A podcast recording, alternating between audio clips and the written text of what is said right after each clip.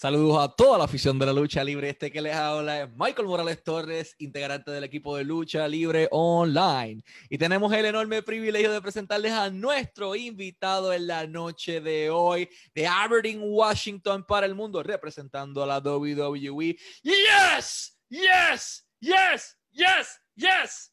Daniel Bryan, aquí en Lucha Libre Online. Hey, Daniel, how are you doing today? I'm doing great. How are you? Everything's good here so far in Puerto Rico. First of all, thanks to Joel and to the WWE PR team for making this possible. My first question for you is obviously regarding Puerto Rico. I mean, you were here for a while. Once you were uh, released for the first time with WWE, you came back to the island and you won the Puerto Rican heavyweight champion at IWA. Uh, after that, you went back to to WWE. How did wrestling in Puerto Rico help you uh, develop in your career? So, one of the things that I've always thought about uh, Puerto Rican wrestling is that it's one of the most applicable styles to WWE. Like, um, they, I feel like they've always understood like what really gets people's emotions, like the emotions involved in wrestling, right? And so, like, that's, uh, the, you know, that's I love the history of like of of Puerto Rican wrestling and just the the history of wrestling in general. And when you watch somebody like Carlos Colon and he the what are the most important things to do as say like a good guy right what are what is what are people's aspirations what what do fans want when they look at somebody and they want to cheer them right the number one thing is that they're they're willing to face adversity. You watch Carlos Colon, right? And the way that you know Puerto Rican wrestling for a long time was a lot of like uh, it's a very physical style, a lot of punching, a lot of kicking, and all, all that kind of stuff. And Carlos Colon's ability to come back from adversity with these monster bad guys, right? Who would just do anything. And so that's one of the things that you can learn from wrestling in Puerto Rico is how how to fight that way how to how to bring out that emotion how to bring out that emotion from yourself how to bring out that emotion from the fans. And when carlos colon would when so he'd come back from the adversity and then when he'd start to fire up like and he you could see his own fire inside of him right? You could it becomes a visual display of things that are going on internally. And i think that's why he was such a huge star is that he could he could make you feel what he was feeling. And I think that's one of the really cool things about about Puerto Rico in a way that isn't it's not the same in every part of the world like that, you know. So uh so anyways, I've I've always loved uh following people some people put out this like DVD set of like 80s Puerto Rican wrestling and it it became like my favorite thing. It was just like uh it, you know, it really helped me uh it really helped me uh, learn more about about the history of Puerto Rican wrestling and everything like that. It was a lot of fun. Pausa. Daniel Bryan nos habla de cómo la industria de la lucha libre puertorriqueña cambió su vida y le dio un giro drástico a su carrera. Menciona que la lucha libre puertorriqueña en particular se adapta fácilmente al modelo estadounidense y es uno de los pocos que logra hacerlo específicamente al modelo de la WWE. Bryan menciona que una de las cosas que más le llamó la atención y más eh, lo ayudó fue la habilidad del luchador puertorriqueño, específicamente de Carlos Colón, de vender su historia, de enganchar al público con sus emociones. Tenías estos rudos, grandes, monstruosos todo el tiempo, atacando a Carlos Colón eh, y Carlos buscaba la manera, eh, dentro de sus capacidades y habilidades físicas, de regresar. Y esa manera, cuando Carlos volvía y la emoción que él hacía sentir al público, era algo que a Brian particularmente siempre le marcó. En adición, eh, Daniel Bryan nos menciona sobre que la lucha libre puertorriqueña, específicamente la lucha libre puertorriqueña de los 80, se convirtió en algún punto en, su cosa favorita del mundo o su lucha libre favorita. Y menciona que le tiene un gran respeto a todo lo que eh, la industria de la lucha libre puertorriqueña. Nos vemos un rato.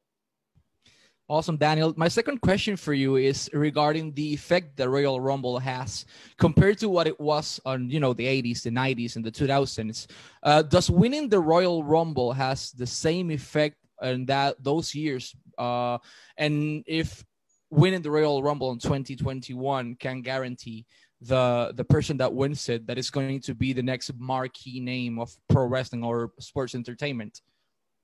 So it's it's interesting. I think the the role of it has changed. It's still a very prominent position to win the Royal Rumble, but as we've seen, winning the Royal Rumble doesn't guarantee you being the last match at WrestleMania the way that, that it used to. You know what I mean? And it also makes it challenging because there's now we have two Royal Rumbles on the Royal Rumble show. We have a women's Royal Rumble match and we have a men's Royal Rumble match. And so it's uh the the interesting part though is is that I think the winner of the Royal Rumble this year will be the main event of their specific night of WrestleMania because now WrestleMania is two nights, and I think that that helps everybody, right? And so, uh, so I think the winner of the men's Royal Rumble match, I think they're still going to be in a, it's still a really prominent position to me. Like I've accomplished a lot in the WWE, a lot in my career, and it would be a real highlight to be able to win the 2021 Royal Rumble. Pausa. Le pregunto a Daniel Bryan sobre eh, si el, ganador del Royal Rumble de este año eh, iba a tener el mismo efecto que tenía el ganador de Royal Rumble en los 80 y en los 90 y en los 2000, que era que el ganador de Royal Rumble tenía garantizado el evento estelar en WrestleMania y más allá de eso, era el próximo Mark Name o el próximo eh, hombre importante en la industria, el que se iba a convertir en la cara. Brian dice que eh, obviamente ya no funciona así porque estar en la, en la estelar de WrestleMania no es garantizado a través de ganar el Royal Rumble. Este, Simplemente tienes una lucha titular, pero él dice que este año él entiende que sí, porque ahora WrestleMania dura dos noches y tiene la posibilidad real de que una de esas noches eh, sea estelarizada por el ganador del Royal Rumble, así que él entiende que por lo menos del Royal Rumble masculino eh, sí vamos a ver el ganador en la estelar de WrestleMania y que él espera eh, poder ganar el Royal Rumble 2021 este año. Nos vemos un rato. Uh, Daniel, we recently saw a tweet from Adam Cole uh, answering to a fan mentioning that uh, he doesn't need to go to quote unquote uh, main roster because NXT is uh, main roster to him. Do you think NXT is already part of the main roster? Uh, is a different third brand, or do you still consider NXT a developmental territory? And would you be wrestling there one more time? So it's interesting. I definitely don't think NXT is consider is considered as a developmental territory anymore. Um, and which which leaves a question as far as do we have a developmental territory because we need one to develop talent. If NXT is not uh, our development, uh, which which it isn't, those guys those guys are awesome. You know what I mean? Um, and I, I, do consider NXT a, a, third a third brand uh, for for our, our company, and so but that begs the question then like where are we going to develop our talent if we're not doing it on NXT and so um so so that's an interesting thing. The other interesting thing is that they've made it so that like you can have a great career and never come to the main roster. If you if you're a, a Johnny Gargano or a Tommaso Ciampa and you just want to stay in NXT and if you want to be Mr. NXT and that sort of thing you can you can do that. The the benefits to coming to the main roster, I think, are exposure worldwide. Um, you get paid better, so for your family, for your future, all that kind of stuff.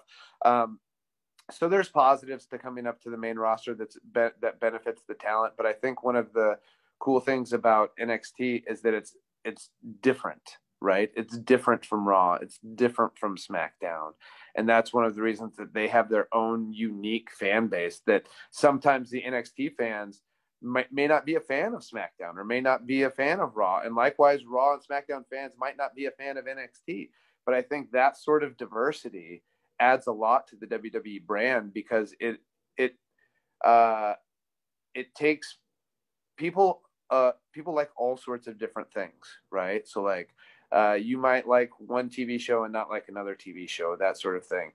Having the NXT as a third brand that's a separate kind of entity that has a different style, that wrestles differently, there everything about the show is different.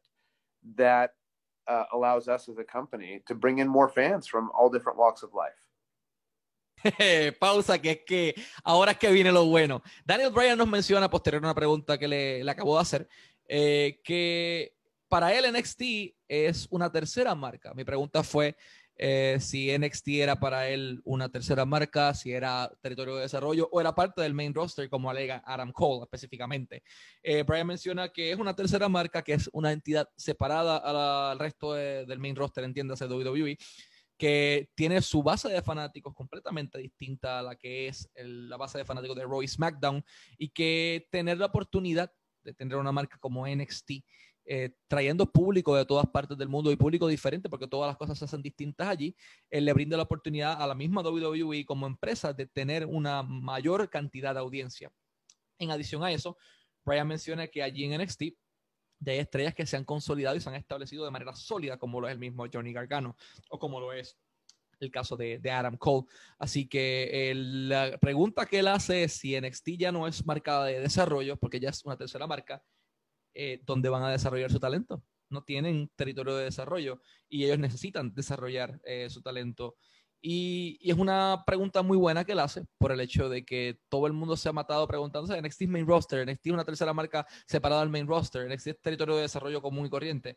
Y la realidad es que eh, no, ya es una marca completamente distinta, tiene un show televisivo semanal y lo interesante del asunto es dónde nos deja esto con el resto de las cosas, porque de alguna manera, como dice Daniel Bryan, tienen que eh, desarrollar su talento.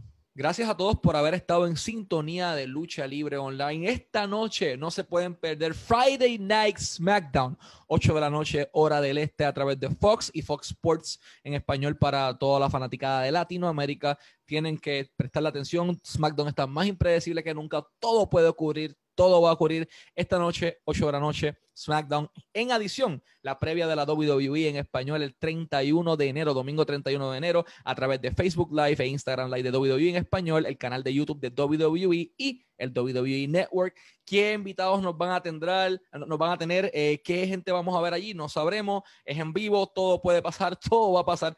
Y el domingo 31 de enero, de igual manera, 7 de la noche, hora del este, WWE Network, Royal Rumble Match. ¿Será Daniel Bryan la persona que gane el Royal Rumble? No lo sabremos, tienen que sintonizar el 31 de enero el Royal Rumble a través del WWE Network para saberlo. Gracias al equipo de relaciones públicas de WWE, gracias a Joel y gracias a Daniel Bryan por tomarse de su tiempo para hablar con nosotros a solo horas o minutos de SmackDown. Así que gracias a todos por haber estado en sintonía de Lucha Libre Online, la marca número uno de Pro Wrestling y Combat Sports en español.